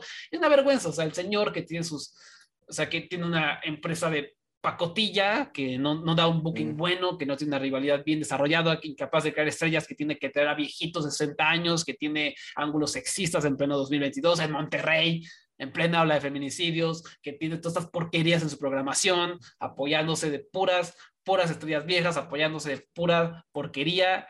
Ah, se viene a quejar del hombre que le ayuda a hacer la chamba de promover, ¿no? Ah, porque eh, Dorian, que aparte, claramente, Dorian está como queriendo invitar a Tony Khan, claramente está muy interesado en AEW, claramente está ahí metido en el juego de Twitter, ¿no? Se, suscribe a Patreons, ¿no? Eh, para eh, recibir los chismes de otras empresas. Está muy metido, como sintiéndose muy crecidito, pero como todos los promotores mexicanos es profundamente inseguro, ¿no? Y por eso no crece la lucha mexicana, por gente como esta, ¿no? Gente insegura, gente incapaz de reconocer sus errores, gente incapaz de ver lo que está haciendo mal, porque aquí se le estaba señalando algo que hizo mal, que es incorrecto, y luego, luego se puso al tiro, ¿no? Se puso al tiro. Y es increíble, ¿no? Em, no, y esto no, es el primer promotor mexicano que, se, le hace al, de, de, a pedo al hombre que les hace mejor promoción en Estados Unidos. Si, si gente conoce a AAA y a Lucha Memes fuera de México, es gracias a Cubs. No es gracias a Super Luchas, no es gracias al Universal, no es gracias a la W, no, es gracias a Cubs. ¿No? Y lo bonito, Abraham, fue la, respuesta que para mí fue una respuesta a todo este escándalo de Tony Khan, ¿no? Sí, sí, este, Tony Khan hizo una referencia, pero no referencia directa a esto, cuando él, donde Lucha Block hace una referencia, un chiste sobre Tony Khan este, sacando un segundo aire, porque él estuvo toda la madrugada del domingo hablando sobre el show, hablando de todo tipo de temas, menos de MJF y del pay-per-view. Este, y él le aplaudió y le dijo, mira, este, todas las semanas yo leía tu blog y, a, y me convertí en fanático de Satánico, Averno, Bucanero, Último Guerrero, Tarzan Boy, Santo, Místico y todo es gracias a ti y hasta le, di, hasta, hasta le dio las gracias, ¿verdad? Porque pudo reconocerla sin cara cuando luchó contra CM Punk en, en Champaign, Illinois. Este, haciendo, ¿verdad? El polo opuesto lo que está haciendo nuestro querido amigo Dorian, que es atacando a, Lucha Block. Y la cosa es que lo ataca por cosas estúpidas, porque el Block hace preguntas como cuáles son las reglas del torneo de mujeres de Manía Tijuana. Sí. simplemente sabe, son cosas que él quiere saber porque quiere informarla. Y lo ataca de que no sabe nada de negocio de México, que no sabe de luchadores mexicana, que, que, que, que, cuál es su trabajo. Y yo como que, mira, hombre, él te está dando, te está apoyando. Él streamió tus shows pandémicos por Twitch de gratis. Él hizo esto, yo lo sé porque yo... sí, exacto, que por cierto, esa chamba le correspondía a este vato que se le vino una demanda encima, pero como es un percebe, ¿no? Que no sabe cómo actuar, ah, pues nadie podía ver la AAA y durante toda esa época que nadie podía ver la AAA, quien mantuvo viva al nombre AAA en Estados Unidos? Cubs, ¿no? En Twitch, él, yo recuerdo que yo veía la transmisión de Space en, por Twitch en mi casa. Y, quitando la transmisión, o sea, su blog, en su blog reportaba todo lo de AAA y retuitaba lo de AAA y decía cuál es el estatus de AAA, quiénes son los luchadores de AAA, vean, vean a esos luchadores de AAA, o sea, quién fue el primer persona que prestó atención al vikingo antes de que se volviera famoso, Lucha Blog y Rob Viper posiblemente, ¿no? ¿Quién, le, ¿Quiénes son los primeros que le impulsaron a Ares, a Aramis en la esfera internacional? Cobs, ¿no? Que se encargó de ayudar a distribuir todo lo que estaban haciendo. Se encargó de darle voz. ¿no? Y también muy importante esto que hice Tónica, ¿no? O sea, eh, yo pasé, ya, ya lo mencionaste brevemente, o sea, pasé muchas horas leyendo tu blog, ¿no? O sea, es, totalmente opuesto a lo, que hizo Dorana. Y yo estoy seguro, por cómo es Tónica también, de que es verguerito, de que se mete a Twitter a hacer polémica, estoy seguro de que esta fue una respuesta, de decir, si este ojete, si este ojete no aprecia su trabajo, yo sí lo aprecio, gracias por enseñarme tanto. Gracias por eh, enseñarme lucha libre a lo largo de estas décadas, participé muchas horas contigo, gracias, ¿no? Y, parte de eso, ¿por qué? Porque un, hombre de verdad, o sea, una persona honesta, eh, que sabe lo que está haciendo, con el ego bien centrado, hace esto, ¿no? A reconocer quién le ayudó a llegar a las posiciones a, donde está. Y, si AEW es un éxito hoy, es gracias también, a lo mejor no porque ha luchado, que, enseñó todo eso, le, enseñó a Tony Khan esta cultura lucha libre para ayudar a bloquear sus shows. Em, todo lo opuesto a un hombre que tiene a Kanek luchando a los 60 años, ¿no? A un hombre que no tiene idea de lo que es. Eh, un, perdón, un hijo de papi. Un hijo de papi es lo que es, ¿no? Nada más. Eh, porque en cuanto a Booking no sabe más, ¿no? Increíble. Cuando yo, cuando yo empecé a ver esos tweets, yo, yo se los envié a Wally porque yo no podía creerlo de que, ¿cómo, ¿por qué tú peleas con, con, con Cops, con Lucha Blog? Para que no, te, para que no sigan Twitter, síganlo. Eh, at Lucha Blog. Porque así van a estar al día con todas las noticias de lucha libre mexicana porque más nadie lo va a estar haciendo. Con todo, ¿eh? Si, si un carnal escribe un artículo sobre eh, qué está haciendo el luchador retirado, no sé, Halloween, no sé si te digo Halloween, ¿eh? Este, si, lo que está haciendo Halloween en su pueblo, este, ¿qué le pasó? ¿Respiró? Si alguien escribió un artículo de eso en México, Luchablog lo va a encontrar y lo va a compartir y va a intentar analizarlo, ¿no? Así, así es lo, la ética de trabajo de este hombre y el hecho de que alguien quiera echarle tierra, otra vez solo habla de la inseguridad y de un hombre que no tiene respeto por la profesión, que no le interesa la profesión y que no tiene ni idea de cómo sacar adelante esa profesión quitando, o sea, con ideas, no con dinero, porque con el dinero lo está sacando a flote, no con ideas, porque como hemos discutido miles de veces, no hay ideas en esta empresa, no hay nada de ideas. Amén. Y regresando entonces a AEW, Double or Nothing, el evento semiestelar, ¿no? la semiestelar fue oh. Jurassic Express, derrotando a Kid Lee y Swerve Strickland y a Team Taz para retener los campeonatos en parejas de IW. Como ya dije, yo ya aquí, se acabó mi evento estelar, yo ya no vi más. Entonces, platíquenos cómo estuvo esa lucha y qué tal ha sido el reinado de Jurassic Express. Yo siento que ha sido un poco, eh, no ha hecho mucho ruido o no ha gustado. No ha hecho, es que, no ha hecho, sí, no ha hecho mucho ruido porque no han tenido este, estos grandes momentos que tú podrías recordar de otros, pues, de, de, de otros campeones. Y en, en, esta situación, que tintas son este, William Hobbs y Ricky Starks, Keith Lee, sus oponentes son mucho más carismáticos y más interesantes que Jurassic Express. Así que también había un elemento de que queremos que los nuevos y los más interesantes ganen.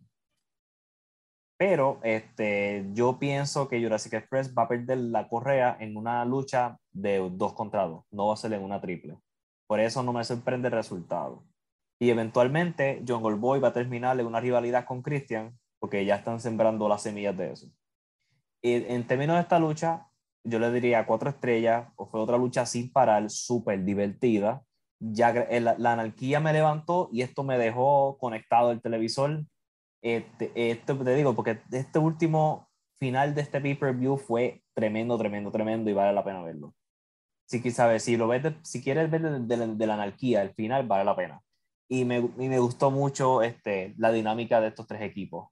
Y ojalá uno de los, de los perdedores sea los próximos campeones, porque Ricky Starks o, y, y Powerhouse Hobbs o Keith Lee, Stuart Strickland, cualquiera es tremenda opción y creo que va a ser un reinado más interesante que el Jurassic Express.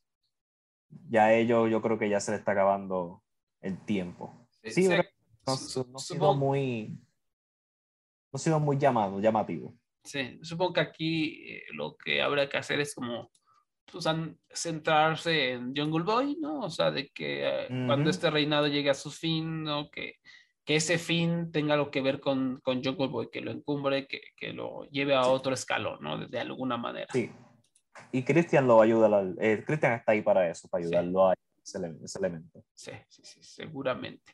Y el evento estelar, CM Punk derrotó a Hangman Page para coronarse campeón mundial de AEW. ¿Cómo estuvo esta lucha? ¿Tú la, vi? No, la vi. Tú, no la viste, ¿verdad? Algo que me gustó de esta lucha es que se sentía importante. Se sentía, no recuerdo la última vez que la, posiblemente desde el noviembre año pasado, donde una lucha de correa se siente lo más importante del show. Donde sentía que el público no estaba muerto, estaba 100% ahí. Este, fue tremendo de principio a fin también. Hubo un par de secuencias que fueron bastante sloppy y fueron con Punk. Porque parte de la historia es que ellos estaban este, haciendo sus su, su, su, movidas finales en los Dynamites. Obviamente, pues eso vino esta, esta lucha. Y Punk trató de hacer el finisher, el Buckshot Lariat, más de una vez y falló las dos veces. Yo primero pensé que fue a propósito, pero cuando lo volvió a hacer dos veces más y no le salía, yo como que Punk, yo, yo tú no lo vuelvo a intentar esa movida. El Buckshot Lariat no es para ti. Esta lucha también tuvo otro sharpshooter este, horrible, este, peor que el de Rubisojo. Oh, Dios. Sí. No sé qué pasó esta noche con los sharpshooters. Fuera del sloppiness, en el sentimiento, este, la lucha funcionó.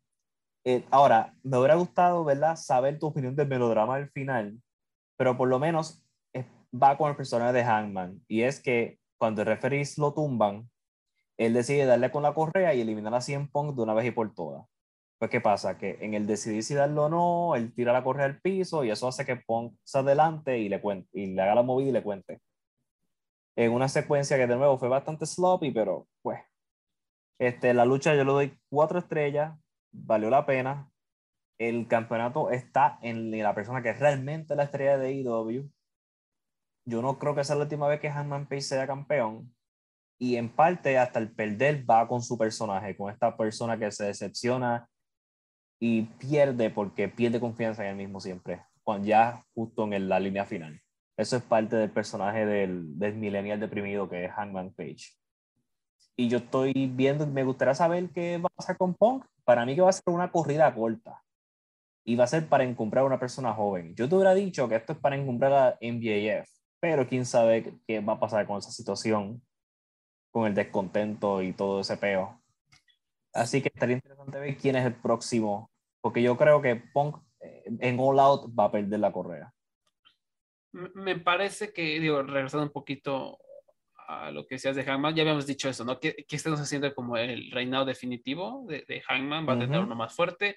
Y sí, va, pues, definitivamente siempre va, va, a querer reincumbrar a alguien joven. ¿Quién será? Wardlow puede ser, ¿no? ¿Cómo ves esa posibilidad? Wardlow. Que es el que está calientito, es el que está calientito hay que ver qué pasa en Dynamite esta semana, porque puede ser que sea Warlock para o que él sea el que elimine a Scorpio Sky y nos salve. Y salve otra vez la, la correa de TNT que lleva en este toilet de entre Scorpio Sky y Miguel Guevara ya como hace más de dos, o tres meses. Cuidado, yo ni recuerdo la última vez. que esa correa es importante. La última vez con Miro y Darby Allen fue la última vez que fue importante. Que, que, que ojo, también lo que el enfoque ahorita va a ser el show con New Japan, ¿no? El Forbidden Door. Y ahí no está confirmado, pero hay muchas especulaciones de que va a ser Okada contra CM Punk, ¿no? Entonces, eh, ahí quién sabe cómo se va a manejar la correa, si va a ser por el campeonato o qué va a pasar ahí. Eh, igual sería un golpazo, ¿no? Que, que Okada lo gane, ¿no? Abriría muchas posibilidades locas, ¿no? Entonces también eso suena divertido, pero pues ya, ya veremos, ¿no? A ver cómo se van desarrollando estas semanas. Por lo pronto, ya antes de, antes de terminar, necesitamos contarles un, par de chismes, ¿no? Primero, vamos a hablar de WWE, ¿no? Queremos dar un ejemplo de, de, de, lo brillante que es su programación. Y bella. Muy bella. Eh, de lo que pasó en Raw, el último Raw, me parece, el, que habrá sido. Sí, esto fue del el lunes pasado. El 30 de junio. Esto, es, esto, esto que les vamos a leer es como el, breakdown, ¿no? Eh, de escena por escena, básicamente lo que ocurrió en, en Raw entre las 10:14 pm y 10.47 pm, o sea, media horita. O sea, ¿qué, ¿qué, es lo que pasa en Raw? Para los que ya no vemos Raw, ¿qué es lo que hace uh -huh. WWE con su tiempo, no? Sí, sí, eh, yo estuve bien emocionado porque yo no veo Raw desde el 2017 posiblemente. Creo que también. 10-14, eran las 10-14 y en Monday Night Raw tenemos nuestros recaps, ¿no? Estos videos que muestran el resumen de la rivalidad entre AJ, Finn Balor eh, y Liv, ¿no? Luego, uh -huh. 10-15, Liv Morgan hace su entrada.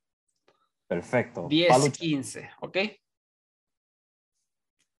10-16, un promo de Hell in a Cell por el campeonato femenil de Raw. 10-17, comerciales.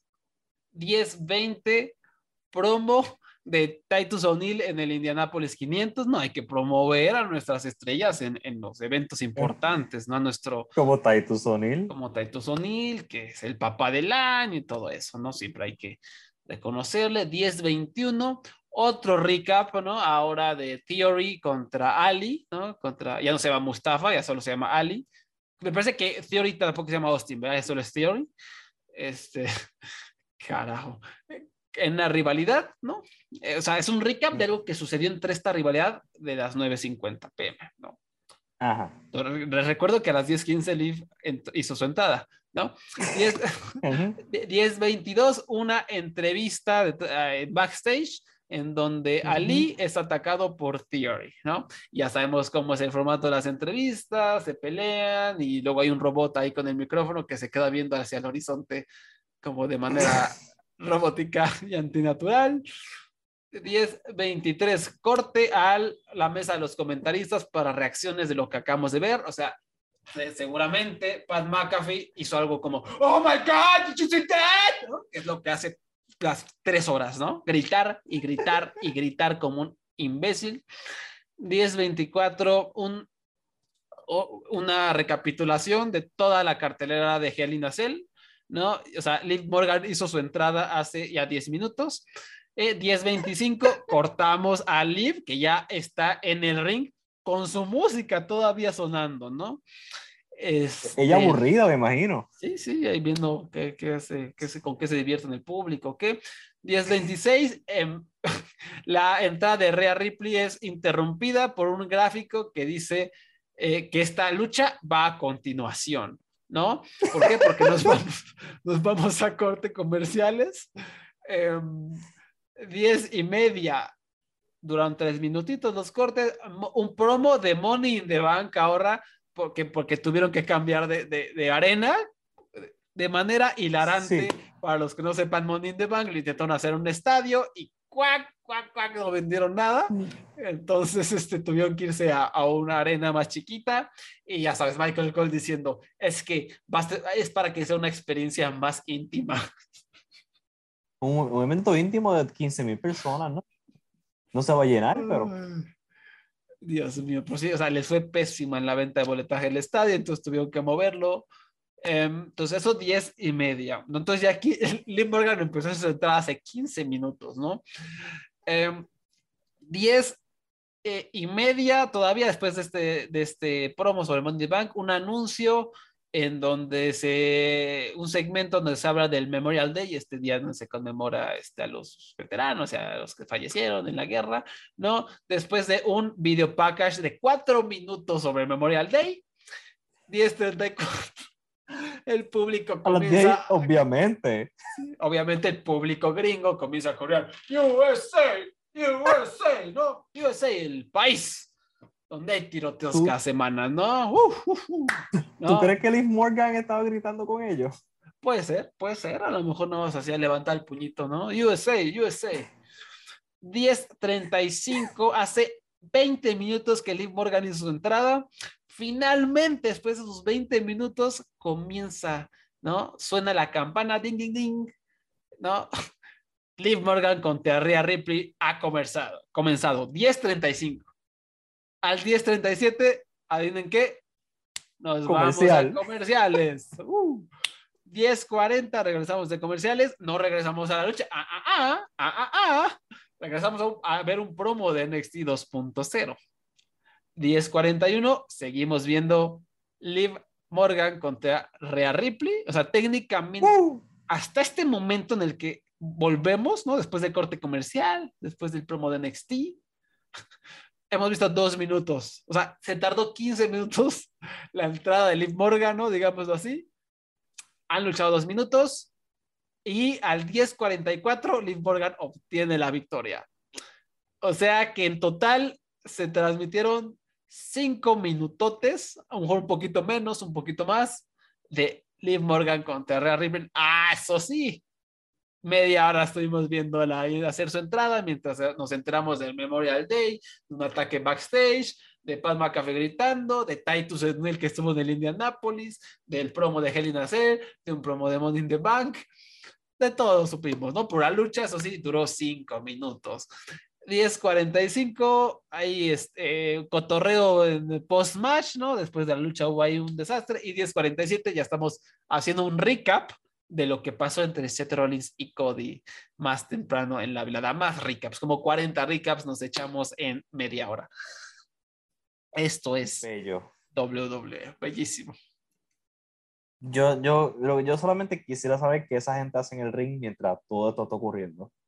Sí, fíjate que yo he estado, en, entonces he estado en grabaciones de Raw, SmackDown o lo que sea. Sí, sí, he estado en Raw en vivo, pero nunca tuve el placer de, de ver una persona 15 minutos parada en el ring confundida. Sí, o sea, no me tocó ver a, como a alguien 15 minutos, pero sí me tocaba unos 5 minutos en lo que se iban a comerciales, pues se quedan ahí parados, escuchamos la música todo el tiempo, como que se apagan un poquito las luces de la arena, ¿no? Pero uh, la persona se queda en el cuadrilátero. Me ha tocado ver algunos como que se ponen a cotorrear con el público, me acuerdo sobre todo Enzo Amore, ¿no? Y Colin y Big Cass que se ponen ahí a cotorrear, muy inteligentes. Creo que a Samoa Joe me tocó ver ahí como amenazando a gente. Y pues así, ¿no? Pero realmente se tienen que quedar ahí en el cuadrilátero en una esquina, ¿no? O sea, tengo esta imagen de, de también haber visto a Sasha estar ahí como en una esquina aburrida esperando a que regresara. Y así son las grabaciones de Raw, ¿no? O sea, no, no crean que es esta cosa mágica y divertida donde eh, podemos salir en televisión. No, básicamente Raw es eh, esperar, de repente paran las cosas y el luchador se queda parado, luego no sabes cuándo es el commercial break. O sea, sí te das cuenta porque la lucha se vuelve más aburrida, ¿no? Entonces, mientras están los Sí. cortes comerciales, siguen luchando, pero es una lucha bastante paupérrima, ¿no? Digo, más de lo que ya es. Y pues así, o sea, es muy aburrido, pero pues así es este Monday Night Raw hoy en día. Es bello. Y ahora, hábilmente, vamos, vamos a enlazar los temas, ¿no? Ya hablamos de los AAA, temas. hablamos de- Ujú. de- del booking, de, de cómo las rivalidades de AAA, las historias no van a ningún lado nunca. Ya hablamos de WWE, que es un merequetengue. Eh, pues, ¿qué les parece este notición, no? Jeff Jarrett, oficialmente confirmado que regresa a la WWE y no en cualquier posición, en una posición ejecutiva, ¿no? En, en su podcast, My World, eh, confirmó que ha sido contratado para ser el nuevo vicepresidente senior de eventos en vivo. O sea, esta es una posición de alto nivel, de alto nivel. ¿Tú sabes qué es lo, lo, lo peor de esta posición? Lo más irónico de la posición. Tú, ¿Cuál? Jeff Jarrett, podemos asociar, ¿con qué empresa tú asocias a Jeff Jarrett? Con Impact. Impact, en sus primeros años, ¿dónde estuvo? ¿Tú sabes dónde estuvo? En el mismo sitio en Nashville, Tennessee. Después tuvieron un cambio donde estuvieron sin parar en Orlando, Florida, en Universal Studios. El hombre se fue esta compañía empezó empezó a hacer tours. Él volvió y se volvieron a estar en el mismo sitio. ¿Cómo carajo tú contratas a este hombre como un senior de eventos en vivo cuando sus grandes éxitos son en el mismo fucking sitio? ¿Por qué Jeff Jarrett sigue ganando en esta vida? Es increíble, o sea, es, es un genio. ¿Cómo o sea, es? es un genio. ¿Cómo este hombre, que, que, que un luchador average, una persona que no es, él debe ser que cae bien, no hay de otra. ¿Cómo tú sigues fallando hacia arriba? ¿Cómo tú quiebras compañía? ¿Cómo tú te botan de la empresa que tú hiciste y tú sigues subiendo? ¿Cómo, cómo tú vas a GCW y tú dices, yo no voy a perder? ¿Cómo tú vas a AAA y después vuelves a WWE, una empresa, en una posición alta. No, no entiendo. Yo quiero saber cuál es, yo creo que Jeff Jarrett haga un curso de cómo, cómo fallar hacia el éxito. Es un Y- genio, es un genio. Y yo quiero, y yo quiero participar de ese curso. Porque este hombre, honestamente, yo creo que tiene más éxito que Eric Bischoff. Ah, mucho, me- no, no, ni compares. Eric Bishop lo único que hace es tener podcast y hablar pestes de otra y, y de pensar que él es un chingón. Jeff Jarrett, a pesar de que pues no ha hecho últimamente gran cambio, está ahí chambeándole, Sí. ha ganado cosas, ha generado babarito, ¿no? Se la sabe, o sea, eh, Jeff Jarrett es, es la epítoma, epítome de lo que es la lucha libre, de lo que es el promotor, de, de la naturaleza, naturaleza carnavalesca de la lucha, ¿no? Que es decir mentiras, que es... vi- vi- ¿Vieron Nightmare Alley, ¿no? El, el Callejón de las Almas Perdidas de Guillermo Sí. del Toro, ¿no? Es, es- es esto, ¿no? Él es Jared. Sí, sí, sí, sí. O sea, e- es- este hombre, ¿no? Es una combinación de todos esos personajes que ves en el carnaval, casi, casi, ¿no? Es el Bradley Cooper, ¿no? Que, que, que tiene esos trucos mentales, que engaña a todos, ¿no? Es Willem Dafoe también, ¿no? Que, que sabe promover a, a- a sus monstruos, ¿no? Que es increíble, ¿no? Lo, lo que, lo que es capaz de, de, de- lo que ha hecho este hombre, o sea, no importa cómo, cuántas veces lo despidan, qué tan bien o qué tan mal acabe, siempre regresa a posiciones importantes. O sea, es, es- Él, no, él no, él, eh, Jeff Jarrett siempre va. Jeff, sabe, yo, yo quisiera, yo quisiera, honestamente, puede dar cursos en universidades de cómo ser, ¿sabe? Esto, yo quisiera conocer a Jeff Jarrett, porque él debe ser una persona bien cool. ¿Tú no crees que sí? Yo creo que él, yo lo voy a amar si yo lo conozco. Porque esto explica cómo él captura a todo el mundo. Aparte que quiero leer la cita, la cita que, que dijo en el podcast con Conrad Thompson, por supuesto. Eh, yo soy un hombre personal, ¿no? Y, y, eh, ya, ya- es lo que se ha dicho por ahí, soy el Senior Vice President de eventos en vivo y tú sabes, como cualquier persona, que mi pasión son los eventos en vivo. es tremendo este hombre, ¿no? O sea, Dios mío, su papá, su papá corrió un territorio donde no salía en estado. Este es el hombre que está a cargo de los eventos en vivo de la compañía más grande de lucha libre del mundo. Ay, Dios mío. es, es, eh, o sea, sí, no sé si es inspirador, si es un ultraje, si es inaudito, si es asombroso, no es, eh, hay sentimientos encontrados, pero la verdad, qué gracioso. Y también gracioso de que, o sea, Triple Roll- triple do- A. sí, do- triple A, el chiste que se cuenta solo, como siempre se cuenta con esta empresita, ¿no? que Dorian Roldán sale a hacer la ped y se siente el promotor acá, Juan, Juan Camané, y se siente, y su, su, su, historia de que Jeff Jarrett es el líder de la empresa, su historia de que Jeff Jarrett eh, se pelea con, con el Latin Lover, ¡cuac! ¡Tac, tac, tac, a ningún lado, papá, ¿no? Tremendo, ¿no? O sea, a esas triple A. No son capaces de acabar nada, no son capaces de acabar una historia, todo está ahí al humo, a ver qué se hace, el ahí se va, a ver mañana cómo le hacemos, ¿no? Un desastre. Ay, Jeff Jarrett, o sea, mis respetos, este hombre, o sea, de todo, campeón de Impact, eh, campeón Siempre- intercontinental, siempre gana.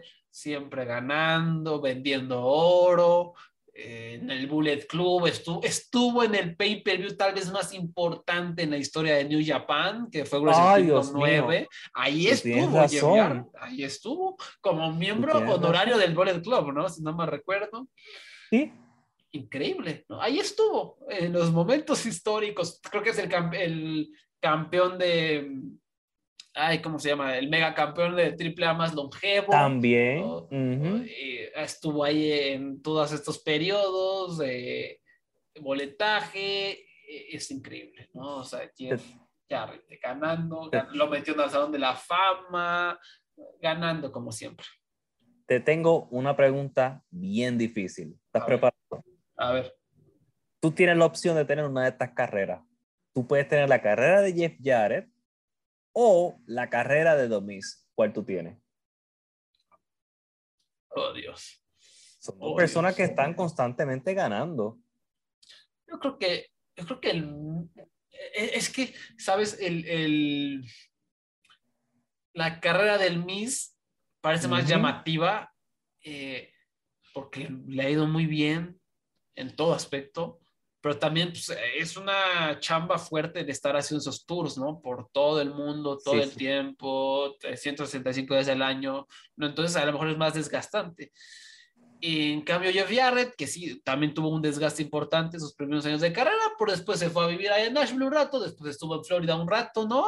Literalmente tenía ahí este, el show junto a la montaña rusa, ¿no? De Universal, Sí. se, se podía ir a la montaña rusa de Hulk, ¿no? Sin un problema, eh, no había que estarse moviendo tanto, fue campeón, luchó con grandes nombres se va, se viene, o sea, es desgastante en el aspecto de estar vendiendo oro, ¿no? El aspecto de estar ahí Sí. echando, echando el grind, talachando, talachando. Pero creo que su cuerpo a lo mejor está un poquito menos desgastado, ¿no? No lo sé. Lo Aunque sé. bueno, el, el mismo es que luche como, eh, no sé, como Jeff Hardy, ¿no? Que se aviente manchincuetas, ¿no? El Miz tiene un, un moveset basiquito, papita y vámonos a dormir, ¿no? Entonces tampoco, tampoco es que se nos esté desgastando del cuerpazo. por Entonces, eso sí, sí, sí, siempre está igual. Dos hombres que han triunfado en la vida, verdaderamente. Hay, hay que, hay que, hay que, yo, yo lo respeto a los dos. Yo lo respeto. Es que me explota la cabeza como Jared lo hizo otra vez. Pues Yo en- quisiera tener esa suerte. Todos, todos. Ay, qué buen Jeff Jarrett. Dios te bendiga, tío Jarrett. Pero bueno, hasta acá, hasta acá llega el programa de los Lucha Jovers y con un recordatorio otra vez de que sí, si el periodista no sabe que Dragon Gate se llama Dragon Gate seguido en vez de Dragon Espacio Gate, pues entonces, por favor, no le creamos a, a sus reportajes de periodismo, ¿no? Por favor, ¿no? Hay que, hay que hacer este coherentes. Pero bueno, muchas gracias por haber escuchado este programa. Ya saben, suscríbanse en iTunes, en Spotify, nos pueden eh, buscar y encontrar en YouTube, en el canal de Voices of Wrestling, ¿no? La familia de podcast a la que pertenecemos, donde están muchos otros programas chulos. Y por supuesto también pueden encontrar eh, el botón de donaciones para los podcasts, incluyendo nosotros ahí en Voices of Wrestling, en Twitter, en el en, en, la descripción de este episodio pueden encontrarlo por si tienen un dinerito extra, ¿no? Ahí nos pueden compartir y siempre va a ser agradecido por el equipo. ¿Qué más, señor Abraham? No me hace falta nada, ¿verdad? No, estamos bien. Este, fuera de mí me puedes seguir la DR012, pero creo que estamos bien. Volvemos pronto. Muy bien. Y pues, arroba Lucha Jovers en Twitter, ya saben, también arroba Voices Wrestling, pueden seguir a la cuenta, a la cuenta madre. Y pues nada, muchas gracias por haber, habernos escuchado. Hasta la próxima. Bye bye.